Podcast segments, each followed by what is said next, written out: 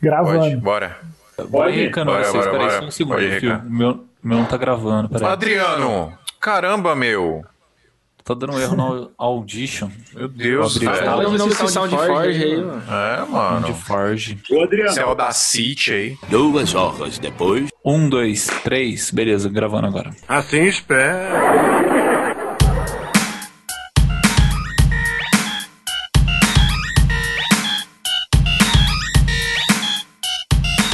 Salve, salve, seguidores da nossa querida Santinha, bem-vindos ao... Salve, salve, seguidores nossa querida Santinha, bem-vindos a mais um episódio do Santa Mãe do Iso Alto. Eu sou o Fih Rocha e aqui a gente fala sobre audiovisual e hoje nós vamos falar sobre um dos maiores dilemas das pessoas que trabalham com audiovisual no Brasil. Na verdade, das pessoas que trabalham com qualquer outra coisa, tem a carteirinha assinadinha ali, plano de saúde. Oh, plano de saúde é um negócio que eu tenho saudade, hein? Pessoa que tinha plano de saúde, plano odontológico de, de cooperativa, aí começa a trabalhar com vídeo e fica naquele dilema: será que eu peço demissão? Será que eu peço as contas? Será que eu peço para me mandar embora para começar a trabalhar somente com audiovisual? Iremos discutir hoje isso aqui para vocês, galera. E como sempre, iremos desvendar os mistérios disso, porque é isso que a gente sempre faz aqui. Nós somos os mestres Jedi de desvendar mistérios dos dilemas audiovisuais das pessoas. E para isso, eu estou aqui com a presença ilustre do rei do churrasco, Maurício Bueno. Fala, Fio, fala, Adriano, fala, Luquinha, fala, galera. Tamo aí mais uma vez. Me sinto honrado em participar do que, para mim, é o maior podcast de audiovisual do Brasil, indiscutivelmente. Nós somos o maior, podcast de tudo, rapaz. Quem é Jovem Nerd? Quem é Braincast? Quem é GugaCast? Quem é Luquinhas? Quem é Luquinhas? É você, Luquinhas. Eu já tô, tô humilde aqui, não vou falar nada.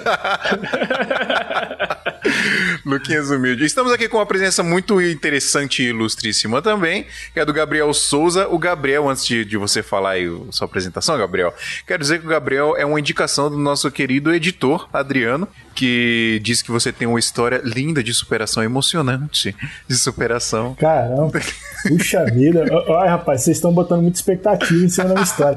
Não, mas é, é uma história interessante mesmo. Pô, e aí é onde você vê que tá dando certo, né, cara? Eu fui convidado para participar é. do podcast que eu escuto como referência de audiovisual. O Pois Lia. é. Então, cara, honrado aí de participar. Obrigado pelo convite. Espero que a minha história esteja à altura.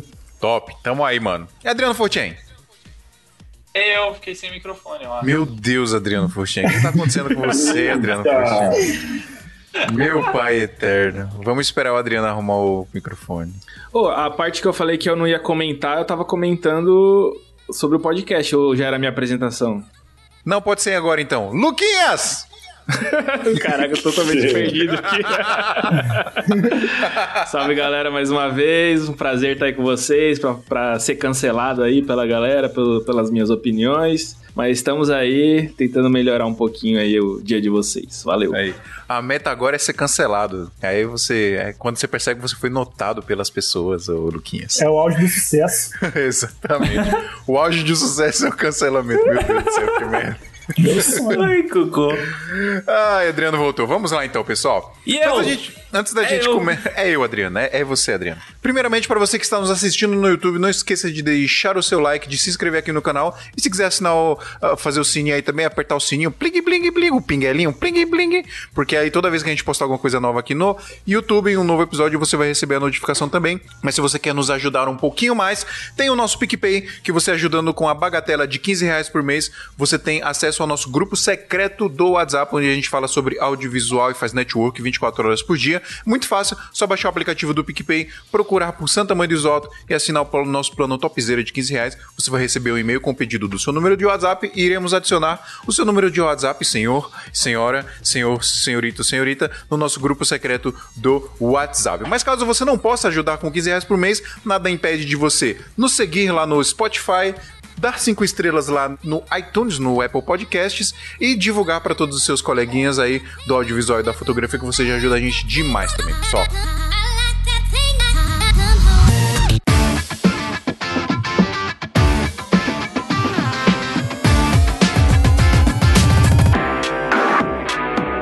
Vamos falar aqui sobre migração de CLT para CNPJ ou autônomo. E eu já vou logo dizer que quando a gente migra, a gente não migra pro CNPJ logo de vez, porque a gente é muito ramelão, a gente não sabe nem o que, que é isso. Vocês concordam? Eu, eu tenho uma opinião. Diga, eu já Gabriel. fui o contrário. Já fui logo pro PJ tão mesmo? eu, eu, eu já. eu- antes de, de nem saber direito que era audiovisual, eu já sabia que eu queria ser empreendedor. Já sabia que eu queria ter uma empresa.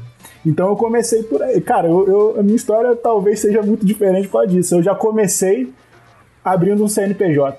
Foi uma das primeiras coisas que eu fiz, cara. Comecei a estudar audiovisual e abri um CNPJ. Mas isso você trabalhava na empresa ou você saiu fora? Eu, eu trabalhava já, Mas você abriu o CNPJ trabalhando de CLT? assumindo todos os riscos. Você sabe que você é um criminoso, hein, cara? Você não pode fazer isso, tá ligado? Não, claro que pode. Você, você pode ser um CNPJ e ser um MEI. É mesmo? Microempresário individual. Eu não sabia, não. Achei que. Você perde, você perde seus direitos. O que acontece é que você perde seus Hum. direitos trabalhistas no caso de, uma, de um seguro-desemprego. Entendi. Você não, é, não perde seus direitos totais, você perde o seguro-desemprego, como sendo MEI, porque o governo entende que você já exer- exerce uma atividade Claro. para se manter. Claro. Mas você pode. Mas como Quer é que dizer, foi? pode ser CLT e ser MEI ao mesmo tempo, né? Que você falou Isso. CNPJ e MEI. Não, mas- ser, ser um CNPJ. É porque CNPJ é MEI, né? Você Sim. pode ser É, CLT, você é, pode ser ser um trabalhando MEI fixo e- e ter um MEI também. Exatamente. Isso aí. Só tem que cuidar com a declaração, né? Verdade, também. Mas como é eu não. 96, é 96 mil, se eu não me engano, por ano, né? O MEI. O MEI, a última vez É, que eu vi, de- tava 81. Aumentou? É, no, é o teu 81. eu sabia também.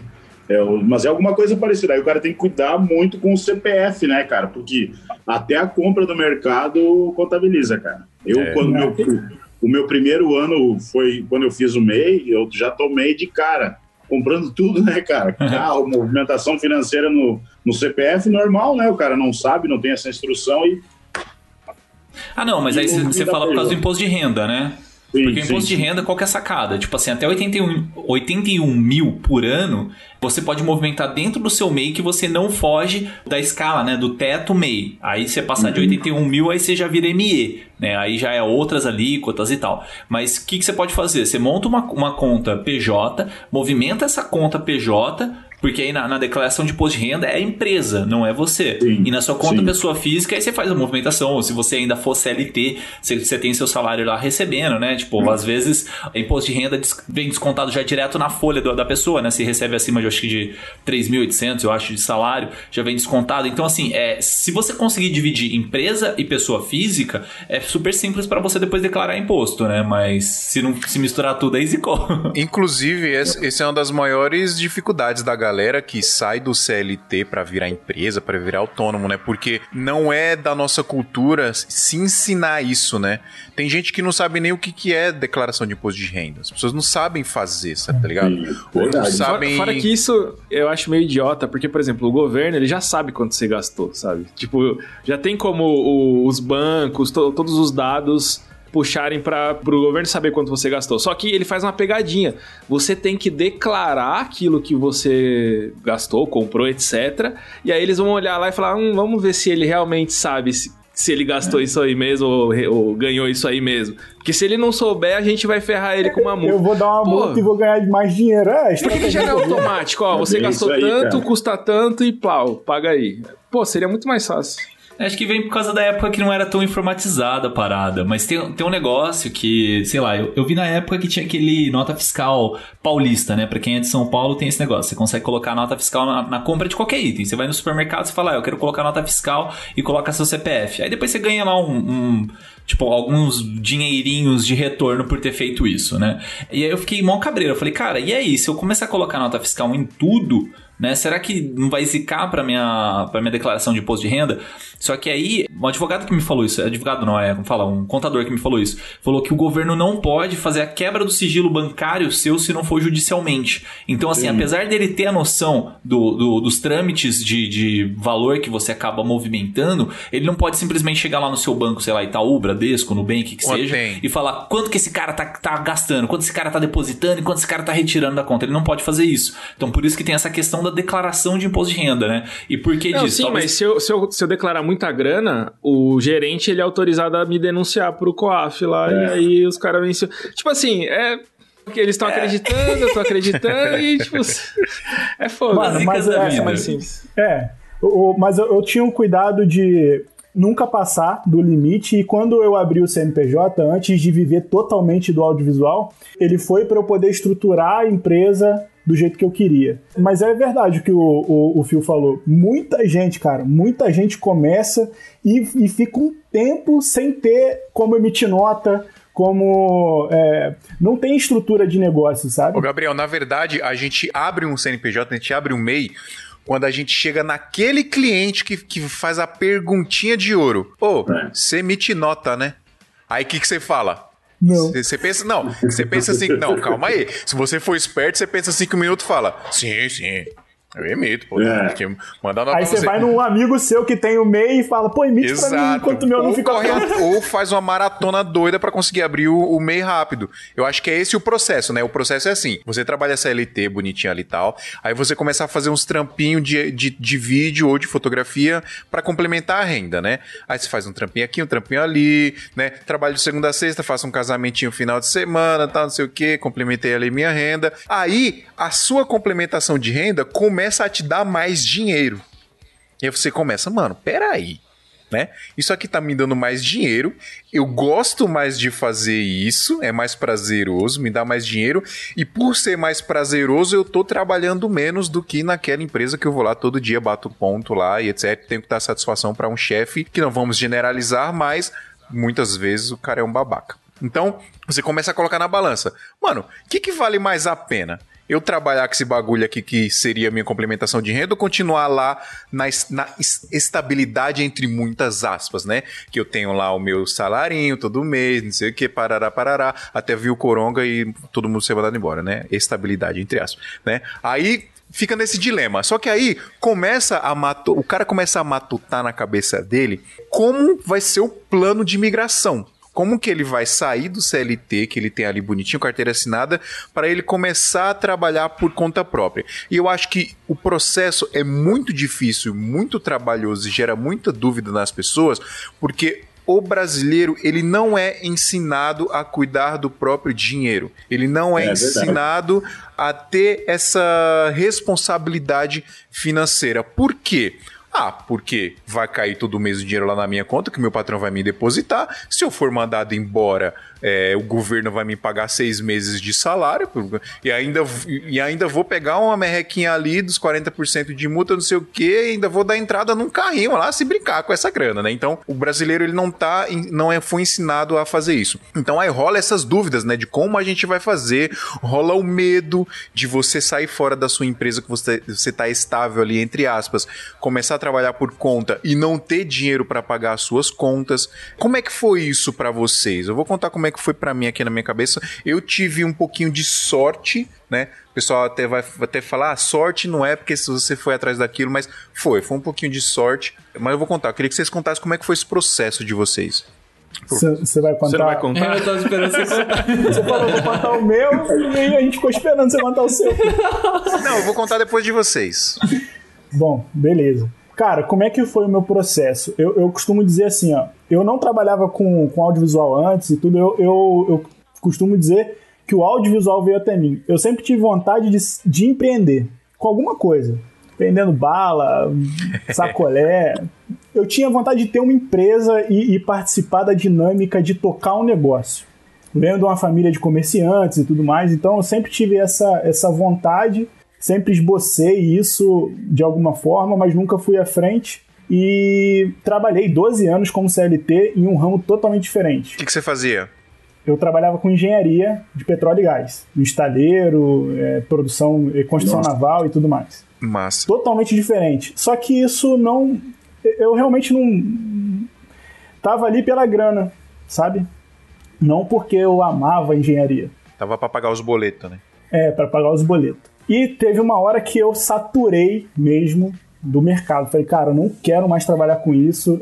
E aí eu e minha esposa a gente começou a pensar em o que, que a gente ia fazer, porque eu só sabia fazer isso também. Trabalhei desde que desde os 17 anos com isso. Estagiei com isso e tudo. E aí eu falei, cara, não quero mais trabalhar com isso, o que, que a gente vai fazer? Minha mulher tava começando a estudar fotografia e eu tinha um amigo que fazia vídeo de casamento. E eu sempre olhava os vídeos de casamento dele e falava, cara, que da hora e tal, podia fazer isso aí também e tal, pô, é legal e tal. E aí veio essa ideia, pô, vou estudar sobre audiovisual, vou ver como é que é a edição de vídeo, o que, que eu preciso aprender sobre isso. E quando eu comecei a garimpar, eu vi que aí tinha uma oportunidade de negócio. Eu sempre vi o audiovisual como um, negócio, um plano de negócios. E aí a minha esposa com fotografia, eu falei, ah, a gente junta uma coisa com a outra e faz uma produtora. Trabalha de casa e tal, tem como a gente começar com uma estrutura pequena. E eu comecei a testar isso aí fiz um, alguns cursos para editar vídeo, para começar a aprender a mexer em câmera e tudo. Fiz um investimentozinho com câmera e comecei a, a, a, a testar o audiovisual no sentido de fazer fazer vídeos para quem eu conhecia, oferecer para amigos que tinham negócios. E aí eu tinha, primeiro eu tinha essa ideia de vídeo de casamento, né? Pô, vou fazer vídeo de casamento. E, e o primeiro trampo que eu fiz, abrindo um parênteses, hum. eu, eu ofereci um vídeo de casamento para uma amiga minha que ia casar deixa eu fazer um vídeo de casamento para você e tal, não sei o que, cara. Foi o primeiro vídeo que eu fiz e o, o último, porque eu não quero fazer isso de novo. Respeito muito quem trabalha com vídeo de casamento, mas não é minha praia, bicho. Eu não quero trabalhar com evento. E aí comecei a explorar event, é, fazer vídeo para empresas, né? E nesse teste eu fui vendo que dava certo. Eu fui vendo que eu levava um pouco de jeito, conseguia prospectar. Nesses primeiros seis meses desde que eu comecei a estudar o audiovisual, eu comecei a testar esses, essas coisas para ver se dava negócio. Eu queria saber se aquilo era realmente um negócio, se eu iria conseguir ganhar dinheiro com aquilo. Quando eu comecei a ter os primeiros clientes, eu falei, opa, e aí? Aí foi quando eu abri o CNPJ, o MEI e tal. Falei, cara, vamos transformar isso em empresa, vamos estruturar, vamos fazer o plano de negócio e tal. E aí eu fiquei um ano e meio, né? Os primeiros seis meses foi um teste, depois um ano me preparando para sair da empresa. E como é que foi essa preparação, mano? O que, que você pensou em fazer? Foi financeira?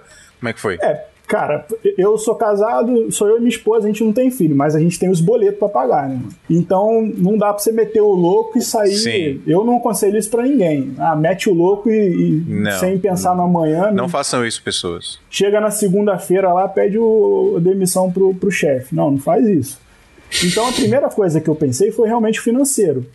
E aí eu estipulei o que eu precisava para eu ficar um ano, se eu precisasse, até eu, eu conseguir vingar o negócio. Então eu pensei assim, ó, o que, que eu preciso ter, qual é o orçamento que eu preciso ter para ficar um ano de boa, sem precisar me, me, me preocupar. E aí eu estipulei, ah, eu preciso de X. E aí eu fui atrás disso, ó, até eu conseguir o X para eu poder ficar um ano. Lógico que aí a gente não pretende gastar esse dinheiro, né, cara? A, gente, claro. a ideia não é fazer isso. Mas primeiro é o planejamento financeiro, né, cara? Eu acho que foi o fundamental. Eu planejei o quanto que eu precisava para ficar um ano, corri atrás para poder juntar esse dinheiro e pedir a demissão. Então, em janeiro de 2019, eu estipulei que dezembro de 2019 eu pedi demissão. Eu falei, cara, dezembro eu saio com certeza. Nesse meio tempo eu fiquei pedindo para ser mandado embora, é. mas os caras não queriam me mandar embora. Mas eu fiquei fazendo esse planejamento financeiro para eu chegar em dezembro e poder ir lá entregar minha carta de demissão. Então eu fiquei me preparando e o primeiro, o primeiro preparo foi.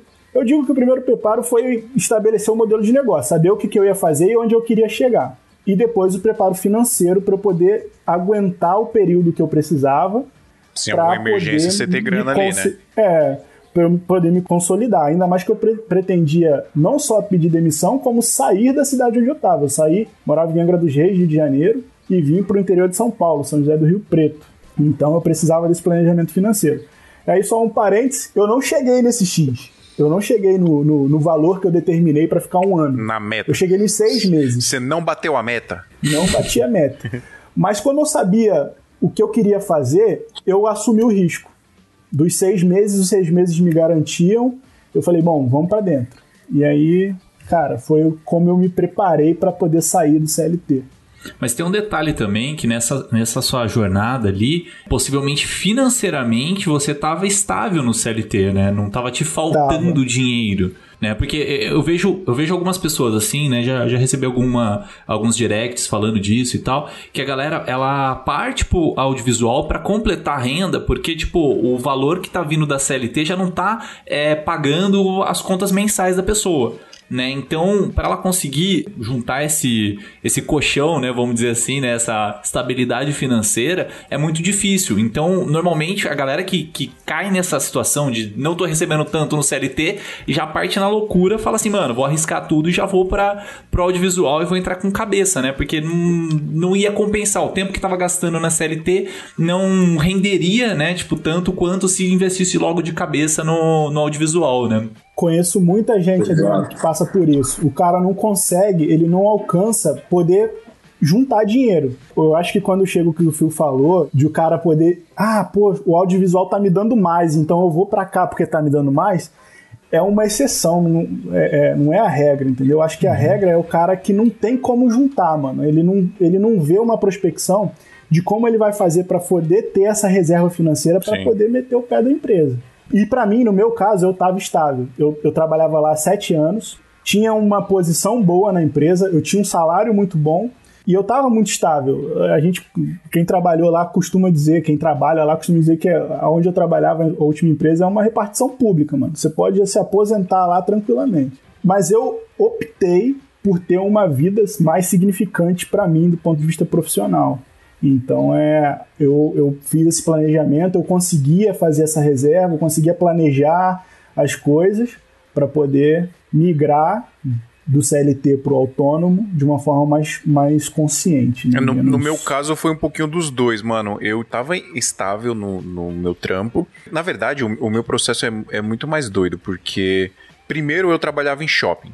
Né? Eu fui vendedor de shopping muitos anos, depois eu virei gerente de uma loja de shopping, uma loja da Samsung. E quando eu virei gerente, foi uma frustração muito grande, porque quando eu era vendedor, eu conseguia tirar ali meus R$ 2.500 por mês, assim, com sorte, com sorte vai 2.500, mas a média era 2.000, 2.100 reais por mês como vendedor, quando vendia bem, quando eu regaçava de vender, né? ganhando comissão. E aí surgiu a oportunidade de trabalhar como gerente e eu falei, ah, vamos aí, vou, vou lá para ganhar mais dinheiro, né? Só que eu tava ganhando a mesma coisa e trabalhando quatro vezes mais. Muita responsabilidade e como eu não ganhava comissão em cima das minhas vendas, eu ganhava comissão em cima das vendas da loja e na loja tinha muito vendedor bosta, que não batia meta nunca, e um ou dois que batia meta. Só que na média a loja nunca batia meta. E aí eu ganhava um salário de, de bosta. Mas enfim, na média era esses R$ 2.500 por mês que eu ganhava. E aí eu comecei a fazer alguma coisa de audiovisual. Comecei a fazer casamento no início, né?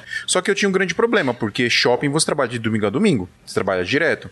E aí, por eu ser gerente nessa época, eu ainda tinha um pouco de flexibilidade aí com o horário. Eu combinava com o subgerente. Ela falava: Meu, me cobre aqui tal, tal dia, porque eu vou fazer um casamento e tal. Como no domingo abria só às duas da tarde a loja, eu entrava na parte da manhã no. Olha que loucura, velho. Cacete, era muito doido, mano. Eu chegava 9 horas da manhã na loja, ficava até, sei lá, dependendo do horário do casamento ali, ficava até uma da tarde e tal. E aí eu falava com o cara, meu, passa um pano aí. O cara era mó brother, mano. Não vai lá, mano. Quando eu, ele precisava de mim também, lógico, eu tava lá pra ele, né? Mas a gente se ajudava nesse sentido. Aí eu saía, corria pro casamento, fazia. No outro dia eu, eu tava na loja duas horas da tarde no domingo para abrir a loja. Era uma loucura. Mas para você ver como eu gostava de fazer a parada. E eu não queria mais trabalhar ali onde eu tava. E aí a minha primeira meta foi correr atrás de um trabalho que eu trabalhasse de segunda a sexta para eu ter mais tempo no final de semana. Não fui nem sair do trampo, tá ligado? Porque eu, eu sabia que eu não ia conseguir pagar as contas sozinho. Porque. E, e, ainda, eu ainda tinha um agravante que é a minha família, né? Eu que, na, nessa época, eu era o provedor da minha família. Era eu que pagava as contas, era eu que fazia compra, era eu que pagava aluguel para minha mãe, meus irmãos, etc. Meus sobrinhos. Então, tipo, tinha ainda esse peso nas minhas costas. Enfim, aí eu fui correr para começar a trabalhar de segunda a sexta. E aí, eu, mano, eu vi uma vaga no Facebook de instrutor de treinamento. Vi lá, tava lá, instrutor de treinamento, mandar currículo, experiência, não sei o que, papapá, e faculdade e tal. E eu não tinha experiência e nem tinha faculdade. E aí eu mandei o currículo do meu jeito. E me chamaram, cara. Só que assim, a, eu nunca tive experiência com treinamento, mas eu sempre falei muito bem, eu sempre ensinei muito bem, né? Eu sempre tive esse. Eu não vou dizer que é um dom, sei lá, eu sempre tive essa facilidade de fala. E aí, no, no dia da entrevista, eu troquei uma ideia lá com a Mini e tal, passei na entrevista, e no segundo dia da entrevista era para fazer um treinamento. E era assim, era um tema livre, eu tinha que fazer um treinamento de 15 minutos, que era lá pro pessoal do RH da empresa para fazer uma avaliação. E aí eu fiz um treinamento de fotografia de 15 minutos. Eu tinha uma T3i na época, eu levei a T3i nesse treinamento. Entreguei na mão do pessoal. Eu não sabia, mas estava lá os diretores da empresa, era da, da Acer Brasil. Tava os diretores da empresa, tava a galera toda lá. E aí eu entreguei a, a câmera na mão deles e, e ensinei a eles fotografar, mano. Olha, em 15 minutos. É. Ensinei eles a fotografar e eles, meu Deus. E os outros caras que estavam de concorrência lá comigo botavam, botaram uns livros no telão lá e eles olhavam pra tela e lia lá. Eles nem sabiam o que eles estavam fazendo lá. E eram uns caras que já tinham anos de experiência com treinamento. Enfim, passei e tal, comecei a trabalhar de segunda a sexta. Aí eu trabalhei quatro anos nessa empresa de segunda a sexta e administrando ali, trabalhando de segunda a sexta e tal. Aí tinha um, um, um negócio, tomara que ninguém esteja me escutando, mas é, co- como eu, Já eu- eu- o meu trabalho era muito na rua, era muito externo, porque eu ia nas lojas dar treinamento, viajava muito. Cara, chegou, chegou a época de eu marcar reunião em outro estado com o cliente, porque bateu de eu ir para aquele estado dar um treinamento. E aí eu dava o treinamento rapidão eu consegui para reunião, entendeu? Olha que loucura, cara. A Acer Brasil patrocinando o trabalho. Pois é. Acho que foi uma, aí a história do audiovisual, foi uma vez. Pois é. Pois foi uma vez que isso aconteceu, cara. Mas das outras vezes era aqui, tipo, por exemplo, eu tinha um treinamento marcado pra, sei lá, pra uma da tarde, aí eu fazia ali o meu horário e ia direto pra uma reunião, por exemplo. E ia administrando ali. Até que chegou o momento que eu vi que o audiovisual tava me dando mais dinheiro. E o meu salário, né, nessa época, na Acer, se eu não me engano, era nessa média também, de 2 a 2.500. Não aumentou em relação ao que eu ganhava no shopping, não. O que aconteceu foi que diminuiu a minha carga horária, né? Eu não trabalhava final de semana mas o salário era o mesmo. Mas aí quando eu comecei a fechar trabalhos de produção de vídeo que em um trabalho eu É. fechava um orçamento de 2.500 reais, e eu, mano, pra que que eu vou trabalhar um mês pra ganhar o mesmo valor? Eu não vou mais fazer É, isso. mu- é muito louco essa inversão, né, cara? Quando você sente o- que o dinheiro na mão de um profissional liberal, de um autônomo, ele tem valor, né? Exatamente. Que, cara, é muito doido isso aí, cara. muito eu, Foi louco. onde eu, foi onde eu vi esperança, sabe? Sua cabeça começa a dar um nó, cara. E aí Nossa. você, mano, e agora? O que, que eu vou fazer? Só que aí mesmo assim rola o medo. Rola o medo de você É. sair e você falou, ó, eu fechei um trabalho de dois mil reais. E se eu não fechar mais nenhum? Entendeu? Sacou? E aí você fica com essa paranoia. Esse, esse, esse medo aí é o grande. É a grande sacada de todo autônomo CLT. Boa. É, o autônomo é, PJ, enfim. É, é- esse frio na barriga é o que move a gente. Exatamente. E assim, eu, eu sempre falo, né, pra galera que vem me perguntar e tal, eu falo exa- exatamente isso, galera. O, me- o medo, o frio na barriga, ele te torna competitivo, te deixa com o, radar super ligado. E, eu tenho isso com os meus clientes, cara. Eu sempre tô assim, sabe? É, graças a Deus eu tenho um ótimo relacionamento com os meus clientes, mas eu sempre tô com o radar ligado. Eu sempre tô querendo mostrar algo novo, porque, cara, eu, tô há 14 anos no mercado e nesses 14 anos eu fracassei muito, sabe, galera? Eu comecei a ver dinheiro de verdade a partir do 12 ano. Eu comecei a, a, a sentir um, um pouco assim, pô, cara, eu tô vendo dinheiro mesmo, sabe? Confortável É. agora, né? Nos primeiros 12 anos era uma montanha, galera. Era assim, ó, pagou aluguel, pagou comida, pagou tudo. Vai lá Acabou. a gente correr de novo para aquela montanha, sabe, cara? E não é pequena, porque você vai começando a ganhar grana, mas seus custos vão, vão multiplicando em dezenas de números, cara. É muito louco isso, galera. É muito louco. É muito louco mesmo. Mas. Mas é a resultado jornada, né, gratificante. Maurício? Oi? Essa é a jornada, né, É. cara? Eu Essa acho é que essa é a jornada do herói, jornada que você tem que olhar e falar, cara, olha só, da onde eu vim, da onde eu Pô, tô. cara, Sim. é do caralho isso, mano. Maurício, só pra, ter- só pra terminar a história aqui, é, quando eu Vai lá. vi que eu, que eu poderia ganhar mais dinheiro trabalhando como autônomo só com vídeo, aí eu comecei a fazer a mesma coisa que você fez, Gabriel. Eu falei, eu vou fazer um pé de meia, eu fiz um cálculo de quanto eu precisava pra me manter seis meses. E falei, eu vou fazer um pé de meia pra me manter esses seis meses. Quando eu tiver esse pé de meia, eu vou pedir demissão. E é uma coisa também que, tipo assim, isso é muito de pessoa para pessoa, mas eu gosto sempre de falar porque eu acho que é uma coisa que me moldou como profissional também, que foi a parada desse negócio de pedir para ser mandado embora, de pedir demissão. Não acho errado quem pede para ser mandado embora, apesar de eu achar que isso é uma prática que não é muito legal para o mercado, porque né, você vai lá numa entrevista, você fala, não, você é o melhor funcionário da sua empresa. Passa seis meses, você tá descontente com a empresa, você chega no mesmo cara que você falou que ia ser o me- o melhor funcionário e fala, ô, tem como você me mandar embora? Tipo, eu acho isso meio, meio estranho, tá ligado? Eu passei É por verdade. Isso quando eu era gerente, eu passei exatamente por isso. Mas eu já não praticava isso bem antes. Todo trampo que eu tava insatisfeito, eu corria atrás de outro, me planejava, corria atrás de outro melhor. Quando eu conseguia, aí eu ia lá e falava: galera, beijo, tchau, consegui coisa melhor. Falou? Aí ia, sempre foi assim. E aí a mesma coisa no- quando foi pra eu largar o trampo e virar e virar empresa. Virar autônomo, porque eu no começo não era CNPJ nem nada. Eu fiz esse planejamento pra ter um pé de meia e quando eu tivesse essa grana, eu ia chegar no, na meu- minha patroa lá e ia falar: "Beijo, tchau. Tô saindo fora, tô indo fazer outra parada melhor". Sabe a diferença? Ó, a diferença minha. Eu, eu até agora, eu, eu já tô há oito meses, né? é pouco tempo comparado com o Mauricião aí. Pô, que tem 14 anos, eu tô há oito meses vivendo só de vídeo. Legal. Mas eu, até agora, eu não estou longe de ter o mesmo faturamento que eu tinha com o CLT. Nunca, nunca ganhei mais com o vídeo do que com o CLT. Mas você eu tinha vai um chegar, bom. cara? eu- Você eu vai chegar, Tenho fé que sim. Tenho fé que sim. E, e eu nunca vi o, o audiovisual entrando mais dinheiro pra mim. Eu quis planejar esse negócio, né?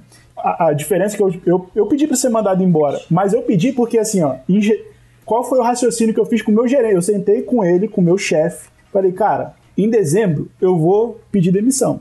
E isso em janeiro de 2019. Aham. Falei, em dezembro eu vou pedir demissão.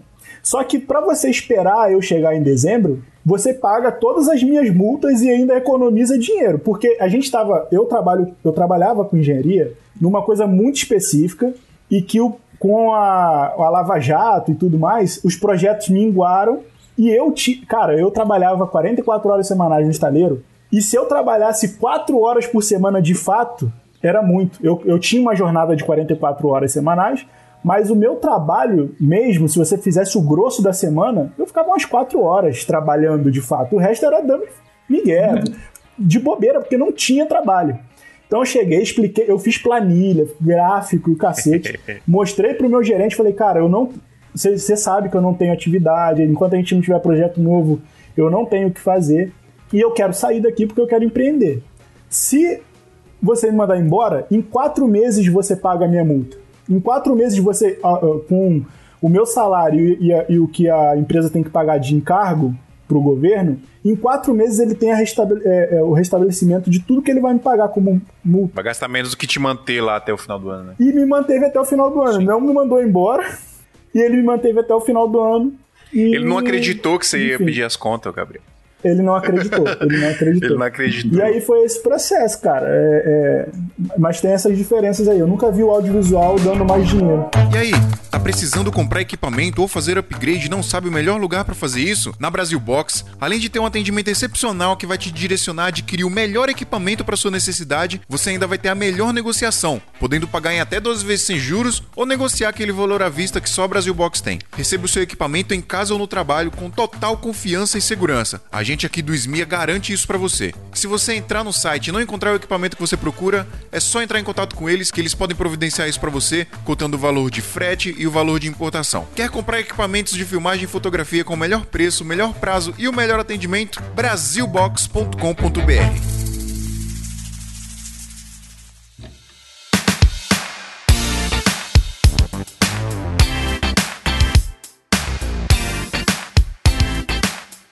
Eu tô vendo as histórias bonitinhas de vocês aí e lembrando que eu fiz tudo errado. Calma aí, calma aí, que eu também vou chegar na vez. Fala aí, Luquinhas. Eu fiz tudo errado. Assim, eu já. Minha profissão mesmo, minha primeira profissão que eu trouxe até ano passado era de designer. Essa é a minha raiz. Eu já trabalhei em gráfica rápida, trabalhei em agência de publicidade, trabalhei em algumas agências, peguei projetos grandes, de marcas grandes e tal. Trabalhei tanto com design gráfico quanto design web. E o, a minha gota d'água foi quando eu trabalhei num banco, um grande banco brasileiro. Como eu comecei lá como designer, fiquei um ano e meio. Aí venceu meu contrato, eles não podiam me contratar como funcionário do banco, né? Eu era, eu era terceirizado. Aí eu saí, trabalhei em outras agências. Meu chefe foi mandado embora. E eles me ligaram e falaram assim: Meu, volta aqui, quanto você quer ganhar? Você vai ser funcionário do banco e tal. Voltei, fiquei mais um ano e meio. E aí eu cheguei ao ponto vou- é, que eu me identifiquei um pouco com o Gabriel, que é o seguinte: eu trabalhava mesmo duas horas por dia, no máximo. A gente, e o resto eu ficava no Orkut, MSN, que é- era, era da época. Às vezes eu ficava estudando programação, só pra passar o tempo, que é um saco. O, o ser humano, ele não pode ficar parado, ele não pode ficar com a mente vazia. Porque isso mata, vai matando, vai matando a gente. E apesar de eu ganhar uma boa grana, tinha plano de saúde, VR, tudo do bom e do melhor, funcionário do banco. Eu fazia muito bem, eu- eu- chegou um ponto lá que eu sabia Mano, tudo que era VR, aprovado. VR. Não, era maravilhoso. Eu fazia, eu sabia como funcionava a Matrix, e em duas horas eu resolvia tudo e era muito bom. Eu era muito bom naquilo e, tipo, não tinha reclamação nem nada. Só que, cara, eu comecei a ficar desanimado, fiquei, putz, mal. Eu via os amigos viajando e trabalhando com outras coisas. É, na época, assim, eu nem conhecia a fotografia mesmo. É, eu, eu fui começar a gostar por causa de um fotógrafo de eventos lá do banco, que ele tinha uma, uma 50mm, ele me mostrava, olha como desfoca o fundo. Eu, nossa, que louco, quero ser isso. É uma besta, né? Mas é, para não estender muito aqui, o que, que aconteceu? Eu comecei a, a chegar atrasado e almoçar muito, é, tipo, demorar duas horas para almoçar, sair mais cedo. Eu perdia, sei lá, às vezes 20, 30% do meu salário por causa que era sempre cartão, né? O crachá, tinha que passar o crachá. Porque eu tava tão mal, tão esgotado, eu ia trabalhar assim, tipo, num, num desânimo absurdo, assim, era, era uma depressão mesmo. Se eu tivesse Luquinhas, passado. Eu no- assim, mano. se eu tivesse fiquei passado assim, um mano. psicólogo na época, certeza que era que seria isso que, que foi di- diagnosticado. Pô, Você falou, você falou, arrepiei, mano. Porque eu fiquei Cara, assim. é mano. isso. E Minha eu tenho mulher falou, que- cara, você, você não pode ficar nem, nem, nem sonhar em passar 2020 na, na, na- empresa onde você trabalha, porque você tá ficando depressivo, mano. Mas é isso. E eu tenho certeza que quem, alguém que esteja ouvindo esse programa pode se identificar com isso também. É, e aí, na é- época, É isso mesmo, cara. Na época, o grupo de amigos estava indo pra Irlanda, eles juntaram uma grana e queriam ir, e aí eu usei isso de argumento pra minha chefe, porque eu fiquei empolgadaço, falei, ó, eu quero ir pra Irlanda estudar e tal, e ela curtia esse lance de você ir pra gringa, estudar e tal, e aí ela fez esse, esse favor pra mim e me demitiu, aí tinha rescisão, tinha os acordos lá, etc., só que eu não tinha, não trabalhava com audiovisual ainda, eu tinha alguns freelas ou outros que eu fazia de design, algum- uma capa de disco, alguma coisa assim, mas eu saí simplesmente porque eu não aguentava mais. E o dinheiro foi diluído em poucos meses, paguei parcela de carro. Foi, foi bem em 2008 que teve aquela crise violenta, eu tive que devolver meu carro. Porque não- o valor dele era menor do que eu, que eu devia pro banco. Paguei aluguel, não fui pra Irlanda, não, tipo, foi uma merda assim.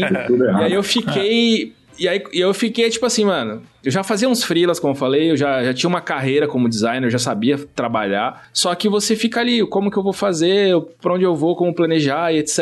Então eu fiquei, um sei lá, quase um ano tentando me achar, contando moedinha, etc. Ô, Lucas, E- você você tinha alguém que dependia de você? Tinha minha mãe. Gente- Assim, ela na época ela trabalhava também, então era me- mais ou menos meio a meio, que a gente pagava as contas e tal, mas super difícil. Até que eu fui começar a fazer conexões, network, entrar num mercado que eu me destaquei legal, que foi do o mer- o mercado de música, fazendo capa de disco e coisas do tipo. E aí eu fui aprendendo audiovisual, fotografia, e aí as coisas foram engrenando a ponto de realmente virar um trabalho sólido. E aí eu levava em conjunto o design com a fotografia e depois, posteriormente, o vídeo. Mas isso que vocês falaram de guardar grana, seis meses, um ano, é o que eu deveria ter feito. Hoje, se eu tivesse naquela época, eu aguentaria mais, eu teria essa consciência, porque hoje eu tenho uma, uma regra na minha vida que é o seguinte: qualquer sacrifício que eu vou fazer, eu preciso ter uma recompensa, senão esse sacrifício não vale a pena. Às vezes a gente fica na CLT e, assim, a gente não tem plano, tá sofrendo e fica lá. Só que na- hoje eu tenho essa mentalidade de assim, eu vou sofrer durante um ano, durante um ano e meio, durante dois. Porque eu sei que a partir desses dois anos aí, eu vou pegar esse sacrifício e vou transformar em um benefício. E na época eu não tinha essa mentalidade. Então eu larguei porque não aguentava mais, saí com a mão na frente e outra atrás, me ferrei por bastante tempo até eh, eh, me encontrar. E hoje eu teria feito totalmente diferente. Ô Maurício, conta aí o, o- como é que foi o seu processo, mano. Então, galera, eu tive uma tentativa, é, primeiro assim, eu já tive uma tentativa de abrir meu próprio business com 23 anos, foi traumático pra caramba. Eu confiei numa pessoa e o cara sumiu com tudo. E aí voltei pra maravilha. empresa, vol- voltei a trabalhar numa empresa tal, é, tinha um cargo muito bom, subi de cargo assim muito no, no- no tempo certo, digamos assim, cresci, cara, tava felizão na empresa, mas a empresa começou a agir de má fé comigo porque eu sempre eu, eu trabalho desde os 12 anos de idade na mesma área. Eu passei por todos os processos do design gráfico, na, na publicidade, propaganda, tive ótimos, excelentes mentores. Enfim, sempre, sempre tive um método de trabalho de escalar, subir. Cara, quero subir, quero crescer dentro da empresa, ganhar grana e tal. E nessa última empresa aí eu comecei a. Eles começaram a. Assim, a, como que eu posso explicar? Começaram a pipocar com, com questão de salário e, enfim, o- as promessas não começaram a vir. E aí me, me arrumaram, assim, eu não posso falar o nome da empresa, enfim, mas é um, é um jornal bem grande. E me deram uma justa causa, cara. Só pra vocês terem uma Nossa. ideia. Eu fiquei, cinco, eu fiquei cinco meses sem receber, tá? Os últimos cinco meses que eu trabalhei lá, eu não recebi e ainda me arrumaram uma justa causa, tá? Só pra vocês terem uma ideia. E aí, assim, no dia que eu fui. Pô, galera, isso aí é bem foda mesmo. E no dia que eu fui fazer a rescisão e tal, né? Fui no sindicato do- das agências de publicidade aqui de Joinville e tal. E fui lá e pedi uma carona pro advogado que era brother, meu. Brother, sabe? É, advogado da empresa. O cara não me deu carona para voltar para casa. E eu tava tão ferrado de grana que eu voltei a pé, cara, sabe? Tipo, uns 6 quilômetros assim, cara. Que merda. Vixe. Aham, e daí, nisso aí, galera, eu voltei e prometi pra mim, eu nunca mais ia trabalhar pra ninguém. E eu tinha, eu tinha matado o sonho de trabalhar de novo pra mim. Por isso que o Luquinhas, por isso que o outro rapaz ali, que eu esqueci o nome agora, o Gabriel. Gabriel, que o Gabriel mesmo falou da questão da insegurança, tal, de vai ter dinheiro. E eu tinha acabado de casar, galera. Minha filha tinha acabado de nascer. A Maori Deus, Brasil completa 14 anos quando a minha filha completa 14 anos, cara. Foi no, foi no mesmo time, assim. E aí eu prometi pra mim, eu sei trabalhar, tô há muito tempo no mercado, conheço bem minha área e vou começar a vender. O que que aconteceu, galera? Deu tudo errado. Porque eu comecei a vender, né? Eu já fazia uns freela assim no, no jornal, né? E dava uma grana, sabe? Só que aí, por eu ter, ter sido demitido de forma traumática, digamos assim, foi bem traumático. E aí, assim, o, o, o chefe do jornal, ele fechou minhas portas. E eu tinha muita, eu tinha muita, muita entrada nas, nas revendas de carro, é, empresas, nas imobiliárias aqui de Joinville, eu tinha muita entrada. E ele fechou minhas portas, galera. Aí o cara que estava lá vendendo, criando anúncio de 1.400 reais, come- ficou... Porque assim, o cara sem grana, o cara fica muito sem moral. Baixa tudo, autoestima, baixa tudo. É, dinheiro é um bagulho foda mesmo, velho. Pô, cara, eu, eu peguei, aí eu, eu com, com, a, com, a, com a minha missão, né, de não voltar a trabalhar para ninguém. Aí o que que eu fiz? Eu achei uns cartões de visita na não sei aonde, cara, botei numa pasta e saí vender de porta em porta a pé, galera. Foi bem difícil, foi bem complicado. E assim, com o tempo, eu fui entendendo, o mercado foi me entendendo, eu fui abrindo os olhos, vendo. Eu tinha, tipo hoje, né? curio- Curiosamente, a empresa, eu tava tão sem moral, cara, com a autoestima tão baixa, que a empresa hoje, que é um dos meus maiores clientes, que é uma empresa que pertence a um grupo da Volkswagen, eu passava na frente dessa empresa, galera, a pé, e eu pensava assim, meu Deus do céu, pô, isso aqui seria um sonho eu trabalhar para essa empresa. Pô, olha a loucura, cara. 14 anos depois eu tô dentro da empresa, cara, tranquilaço, e as coisas acontecendo cada vez mais, outras empresas abrindo portas, mas é muito louco, cara. Para mim foi bem complicado, assim. E assim, eu, eu, eu não tinha educação financeira, que é até o que vocês estavam, o que a gente estava conversando no, no começo ali. Eu não tinha educação financeira. Eu só entendi do meu trabalho, galera. Talvez o meu maior erro, sabe, por estar me descobrindo realmente nos meus 40 anos, é porque eu comecei a trabalhar muito cedo e eu trabalho a vida inteira na mesma área. Eu não fiz nada, eu não sei nem pregar um prego, galera. É feio falar isso, mas eu só sei fazer o meu trabalho, cara. O meu trabalho eu sei fazer bem feito e eu dou o máximo, assim, sabe?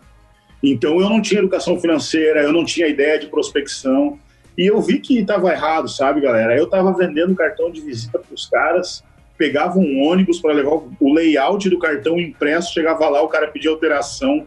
Aí 15 dias depois de eu entregar esse cartão, o cartão de 25 reais, o cara vinha com 18 reais e dizia, ah, passa aqui semana que vem, nunca mais eu passava. E aí, assim, aí eu comecei a buscar conhecimento, né? Um, um- um lugar que me ajudou muito, muito mesmo, me abriu muito a mente foi o Sebrae, galera. Eu comecei a fazer os cursinhos online do Sebrae, de empreendedorismo, e aquilo ali foi começando a abrir minha mente, sabe? Começou a abrir a mente de um jeito, galera, e eu comecei a, a ganhar a fôlego de novo, a, começar a vislumbrar mercados maiores, e hoje é o que eu busco, é cada vez mercado maior, entendeu? É legal você ter falado isso do, do Sebrae, porque o brasileiro, é, generalizando, ele tem um preconceito com o empreendedor. Porque o empreendedor que aparece são os grandes, os gigantes, Sim, e às vezes sim. acabam vendendo um sonho, etc.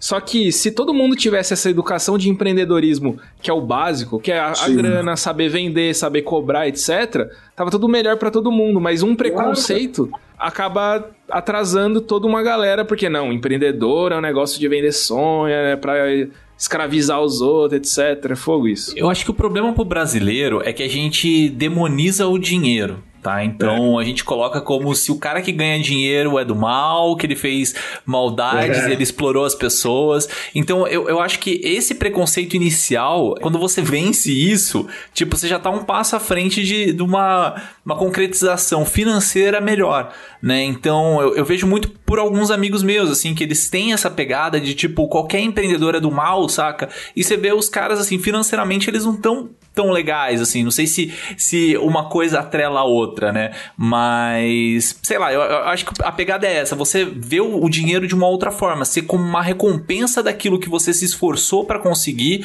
do que exatamente um, é. sei lá, um negócio demonizado. Eu acho que é muito do... geracional também. Eu acho que é muito geracional, sabe? É, a, nossa, a nossa geração, por exemplo, nossos pais, eles foram educados de que a vida próspera era aquela que você tinha um emprego, entrava ali, ganhava seu dinheirinho, ia para sua casa com a sua família e é. isso. Então, assim, e, aí você tem um, ca um carro próprio e uma casa própria. Essa era, essa era o sucesso esse é o sonho, de uma esse pessoa. É o sonho brasileiro, né? É. é. É, e aí a nossa, nossos pais ensinaram pra gente que a fórmula do sucesso era essa. Sim. Então a nossa geração, a, os nossos pais e a nossa geração foi meio que educada a não pensar em empreender. Sim a, a não pensar fora da caixa, é, a sempre verdade. achar que você precisa de alguém para te oferecer um emprego. Que você precisa de alguém, mano, pega, bota aí ah, um, mais águas no isopor e vai vender, mano. Tem uma parada, você tá falando desse negócio de precisar do emprego, tem uma parada que eu sempre. Eu não sei onde eu aprendi isso, cara, mas eu sempre tive isso na minha cabeça e eu sempre falei isso pro meu irmão, meu irmão mais novo, minha irmã mais nova, pra eles sempre terem esse mindset, né? Vamos usar os termos, termos de coach Phil Coach! Phil Coach! Mas é, acho que não tem um termo melhor pra usar do que isso, né? De você colocar isso, é isso mesmo, né, né? na sua mente, né? Que é tipo assim, é. você tem que colocar na sua cabeça que não é você que precisa daquele emprego. É a empresa que precisa do teu trampo, que precisa é. de você. Só que para você colocar isso na sua cabeça, você tem que se transformar em um profissional cobiçado. Porque é. a empresa vai ver valor no seu trabalho. E o grande problema da grande maioria esmagadora do brasileiro, e eu nem culpo as pessoas por isso, eu culpo uma cultura que mingou as pessoas. né? É, que, que, que fez isso na cabeça das pessoas, uma cultura que vem fazendo isso há muitos anos na, na cabeça das pessoas, de ser o funcionário, entendeu? E aí as é. pessoas elas não vão atrás de, de estudar, de se especializar, de serem melhor no que ela, né? É, e acaba se, se acomodando naquilo. É. E aí, cara, é difícil você chegar. É, é, engraçado porque a gente fica. No, final da minha carreira CLT, eu já não tava mais assim, mas no começo eu, eu era. Eu, eu era. Eu ficava nervoso quando eu ia fazer uma entrevista. Quando eu sentava na frente de uma pessoa no RH, eu ia fazer uma entrevista. Mal eu sabia que provavelmente aquela pessoa era uma pessoa completamente despreparada para ler o que, que eu tava Exato. fazendo aqui. E acontece Exatamente. muito. Tem tanta e na gente. Dos casos é isso. É, tem tanta gente incompetente trabalhando nas empresas, cara. Depois que eu, depois que eu entendi isso, que eu comecei a entender que a empresa precisava de mim, cara, eu manipulava as pessoas que estavam fazendo entrevista comigo. De, de... Ô, ô, Phil, eu, eu me identifico muito quando você fala isso, cara. Muito. Ah, eu venho de uma família de comerciantes, né? Uhum. Então, de comerciantes de pequeno porte. Meu avô sempre teve bar, mecânica. Minha mãe vendia Avon e Natura, mano, de porta em porta eu sempre vi o trabalho como algo que, cara, só depende de você. Você tem dois braços e duas pernas, então é contigo, mano. E quando eu comecei a trabalhar de CLT, a minha postura com a empresa era muito assim. Eu sempre tive isso na cabeça, eu não sei porquê. Eu acho que é porque eu via meus avós e minha mãe assim. De que eu não tava ali e ele não tava fazendo um favor para mim de me, me, me, dar um emprego, sabe? Exato. Eu era uma relação de troca. Ele me dava um dinheiro pelo meu tempo que eu passava ali, e tanto que era é, você falou, né, que nunca pediu para ser mandado embora. Eu nunca pedi para ser mandado embora, eu trabalhei em, durante dois anos, eu trabalhei em seis empresas diferentes, nunca pedi para ser mandado embora, sempre pedi demissão também. Mas é porque eu tinha muito essa relação de trabalho, assim. É, cara, eu não sou escravo nem tá fazendo favor para mim, não. É uma troca, uma relação de troca. E quando você estabelece isso, você consegue inclusive levar isso para quando você vai empreender. É uma Exato. relação de troca sempre que você tem. E quando a gente empreende, é exatamente a mesma coisa. A única coisa que muda quando você empreendeu. né, vamos, vamos falar de audiovisual. Quando você começa a trabalhar com produção de vídeo, de quando você era funcionário de alguém, é porque agora você vai controlar o seu tempo, e aí, né, você vai, vai administrar aí como é que vai ser, só que você também vai se reportar para um patrão, entre aspas, que é o seu cliente. A diferença é que se você não coloca na sua cabeça que o seu cliente precisa de você, acontece a mesma coisa que acontece com um monte de gente quando é funcionário. E, mano, e é um bagulho bizarro, rola muito assédio moral em empresa, justamente porque o patrão tem muito essa relação de que se eu não te der o emprego, você não vai pagar suas contas, entendeu? Você não tem outro bagulho. E na- quando na verdade é o inverso, mano. É o inverso. Quando o, o, o patrão precisa de você, o cliente precisa de você. Agora, para você exercer esse padrão, Essa né? postura, essa né? postura, você precisa ser muito bom no que você faz. Isso Total. tanto, isso tanto empreendendo quanto você sendo funcionário.